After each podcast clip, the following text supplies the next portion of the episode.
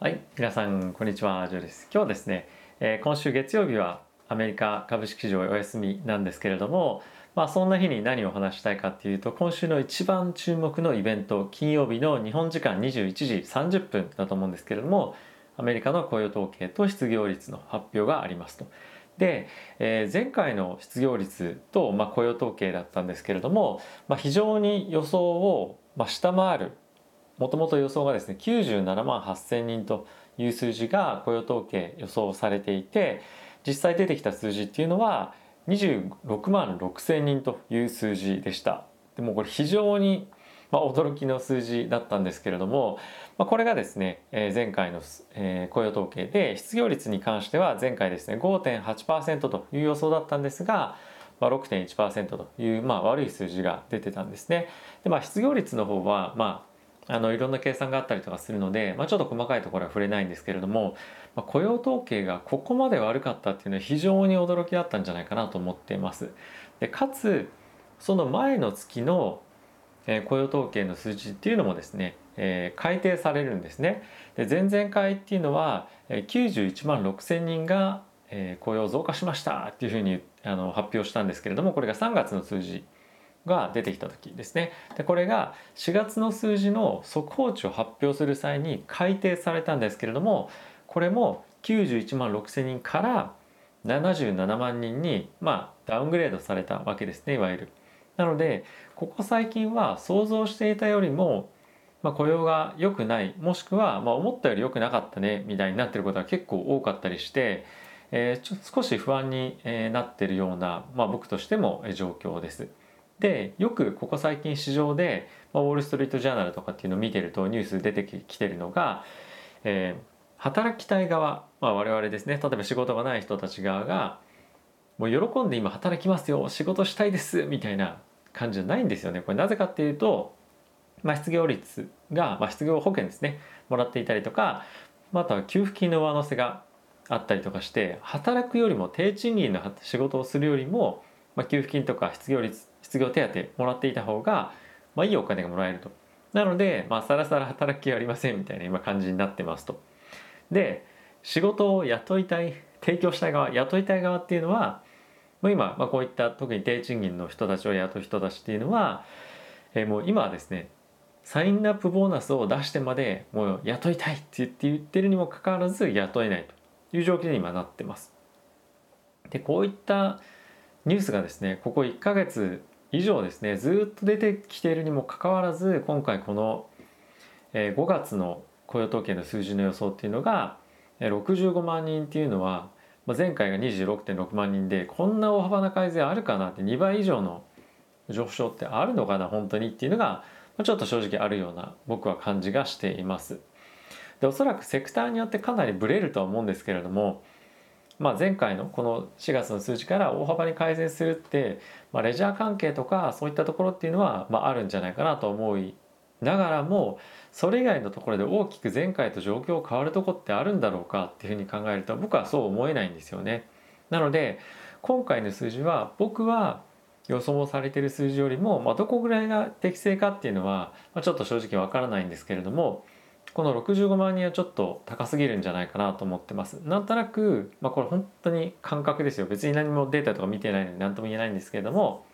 まあ、40万人とか、まあ、それぐらいの数字っていうのが、まあ、予想として出てきていればああなんとなくまあそれぐらいだろうなっていうふうには思えたんですけれどもちょっと予想強すぎるなと思ったので少し今心配をしています。でもしじゃあこのあの65万人っていう数字から、まあ、前回のように大きく数字が悪かった場合って市場はどういうふうに捉えるかなっていうふうに考えてみると僕はですねやっぱりあの、まあ、一つ捉え方としてあじゃあこれでテーパリングの時期とかが少し遠のくんじゃないかっていうふうな考え方もあるとは思うんですが僕は単純にあアメリカの経済予想よりもしっかり回復してないじゃんっていう不安の方が僕は高まるんじゃないかなと思ってます。なので、まあ、結構悪い数字が出てしまった場合に関しては結構やっぱ株式としては一旦売られる状況に僕はなるんじゃないかなと思ってます。でじゃあ逆に強い数字が出てきた場合この65万人っていう数字を超えてきた場合ってどういうふうなことが起こるかっていうとあもしかするとテーパリングが早まるかもしれないとか思ったりとかして株が売られる可能性っていうのは僕あると思うんですね。なのでどちらにせよなんとなく株式市場としては数字がいい数字が出てこようが悪い数字が出てこようがそんなに交換して株価がバツンとその後上がっていくっていうのは僕はないんじゃないかなと思ってます。もちろんその当日でのまあブレっていうのはあるんですけれども、まあ、あるかもしれませんがその後数日間とか、まあ、その先見てもやっぱりそんなにあの堅調に推移するようなあの今相場じゃないんじゃないかなと思ってますなのでどちらにせよちょっと6月っていうのは少し弱くなる可能性はあるんじゃないかなと思ってますで仮に例えば強い数字が出たとして6月の15日16日に FOMC があるんですがそこでのおそらく発言に関してはまあまだ分かりませんと。まだまだ時期尚早ですよっていうようなコメントがどっちにしろ出ると。なので、まあ、これまでと特に変わらないコメントが FOMC では出るんじゃないかなと思ってます。逆に分かったとしても雇用統計の数字が同じような発言が継続的に出てくるんじゃないかなと思ってます。でもっとやっぱありえ、まあ、さらにありえるなと思うのが、まあ、雇用の数字が非常に良かったですというふうになってきた時にやっぱりそのここ最近非常にハウジングバブル住宅の価格がものすごい上がってきているというのがやっぱりある中で一過性のものなんじゃないか例えば木材が本当に値段上がってきてるんじゃないかっていう結構ニュースありましたけれども、まあ、それが本当いつ解消されるかもわからなければ、まあ、今のようになかなか利上げがされなくて、まあ、ジャブジャブジャブジャブ資金がまあ比較的ある、まあ、少し FRB が吸収したりとかっていうのは最近してますけれどもまだやっぱり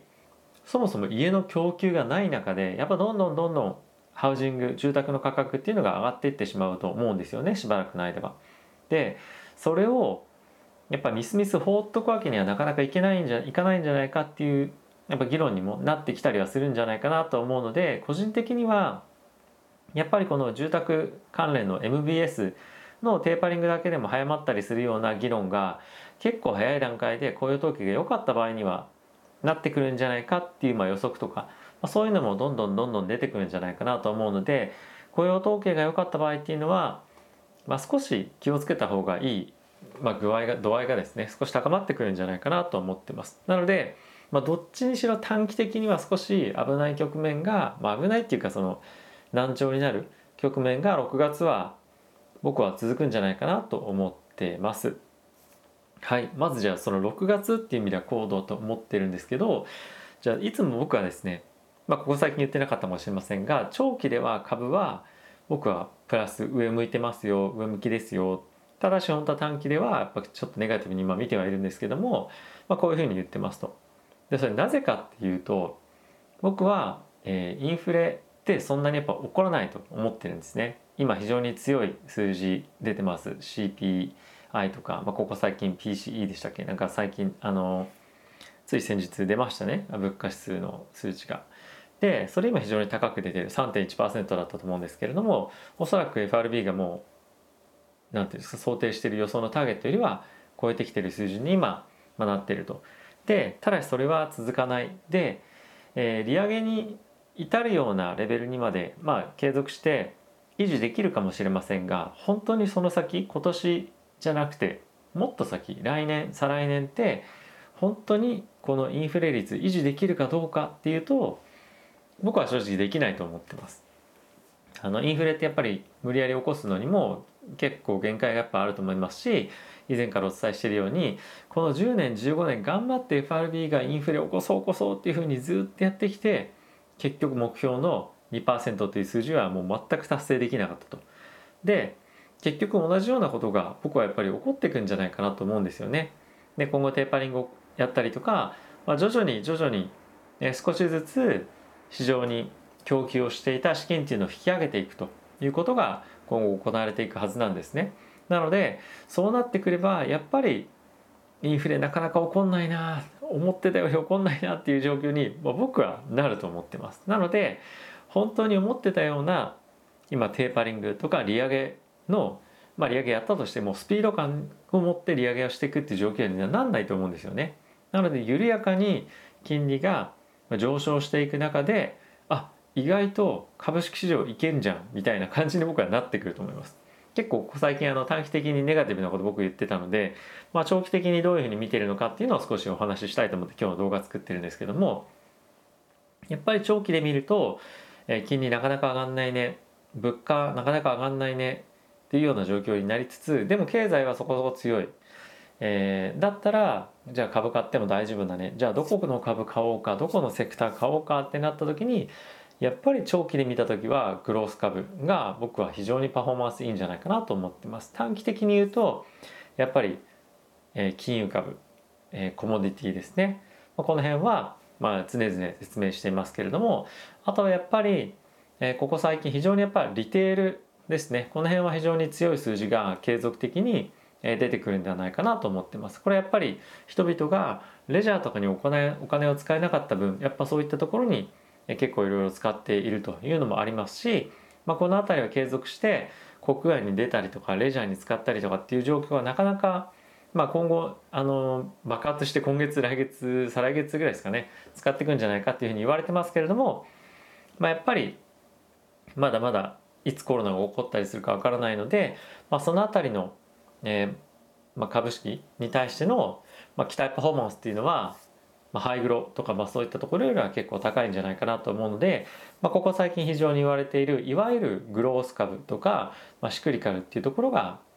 えー、このまず数ヶ月っていうのは強いんじゃないかなと思ってます。でテーパリングとかの議論が始まったりとか実際にテーパリングし始めたりとか、まあ、そういったタイミングぐらいであれ意外といけんじゃんとか意外と金利上がってこなくない？みたいな感じに僕はなると思ってるんですね。でそうなってくるとまあいよいよえー、グロース株グロースストックの、まあまあ、 GAFAM とか中心ですけどもさあそういったところにバシバシお金が入っていくようになるんじゃないかっていうふうに思ってます。でそれを仕込む時期っていつなのかっていうふうに考えた時にやっぱ本当にうわテーパリングだみたいになった時に結構株価が下がるタイミングがどっかで来るんじゃないかと僕は思ってます。でここ最近のコロナ後の株価の上昇ってちょっと異常じゃないかなと僕は思うんですよね。でなのでそういったところを見てみるとどっかで挑戦また来るんじゃないかと僕は僕は思ってます。あのなんだろう株式アメリカの株式のやっぱ一番リターンをしっかり上げる方法っていうのは、まあ、ガチ法だと思うんですけどもだそういう中でポジションを、まあ、少なかったりとか持ってないっていうのはあのあんまり良くない戦略だと思うんですけど、まあ、ただ僕は今そういう状況なんですね。でやっぱりどっかでポジション積んでいかなきゃいけないなっていうふうにえー、思ってる今、まあ、少しやっぱりファスとか、まあ、その辺り金融株っていうのは、まあ、少し入れようかなと思っている反面どっかでやっぱその調整が来るんじゃないかって僕は警戒をしてます。でここ最近えー、ビックスが非常に下がっているんですがスキューがすごい上がってきてるんですよっていう話をどっかの動画でしたと思うんですね。でそれっていうのはやっぱり今ビックス、まあ、株価がすごい堅調なタイミングで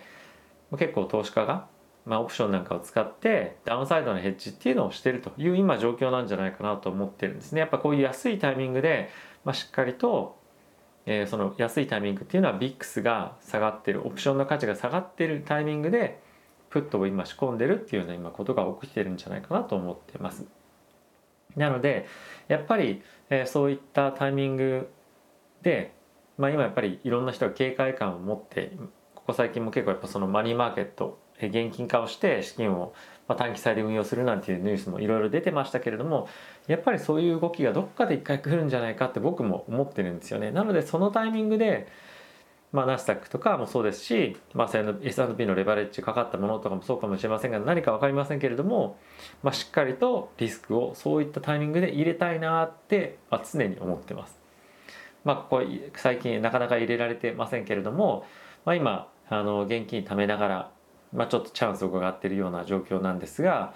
まあ、今そういうふうに見てますね。はい、なので、まあ、テーパリングの議論が始まってうわーどうしようマーケットがちょっとパニック混乱になって、まあ、下落っていうタイミングになった時に僕は、ね、グロース株仕込もうかなと思ってます。でじゃあハイグロはどうなのかみたいになった時にやっぱりその辺りのタイミングになってくると結構やっぱりバリエーションって重要になってくるんじゃないかなとあのそこそこ思ってます。今もえー、そういうタイミングになりつつあると思ってますけれどもハイグロが来るターンっていうのはやっぱりナスダックとかその辺りが、まあ、しっかり、えー、してから入れていくっていう方が、まあ、安心感はあるんじゃないかなと思ってます。ここ最近は、えー、非常にちょっと前まで調子が悪かったグロース株小型株がですね少し底をついて上がってくるような展開になってますけれどもまあ金利がまた上がってくるようなことがあればパツンと叩かれてですね落ちてくんじゃないかなと僕は思ってるので、まあ、その辺無理に追っかけていくつもりはないですけれども、まあ、今はなのでリテールとか、まあ、あとはコモディティ関連そして金融株ですね、まあ、あとはヘルスケアとかもいいかもしれないですね。ヘルスケアとかって結構バリエーション安いんですよね。ファイザーもそうですしあとよく海外のヘッジファンドとか、まあ、年金の運用者がテレビとかで名前を挙げるのはブリストル・マイヤーですねブリブリストル・マイヤースクイープっていう会社があるんですけれども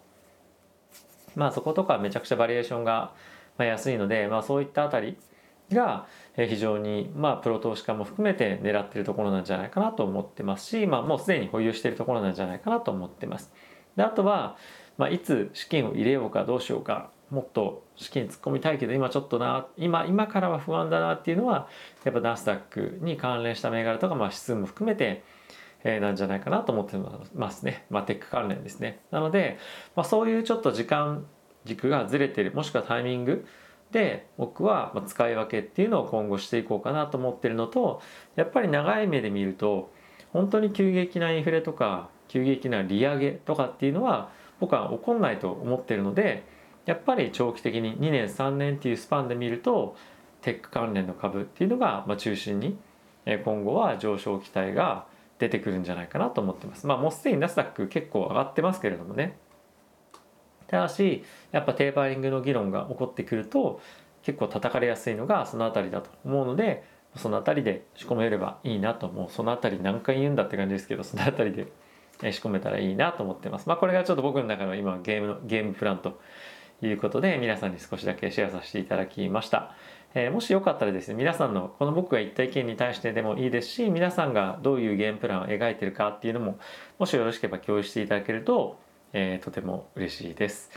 えー、もしよろしければですね、え、このチャンネルのサポートの意味も込めてチャンネル登録であったりとか、あとはベルボタンも押していただけると嬉しいです。あとは今日の、えこのビデオですね、え何か参考になったとか面白かったみたいなことがですね、あれば、えグッドボタンを押していただけると嬉しいです。ではまた次回の動画でお会いしましょう。さよなら。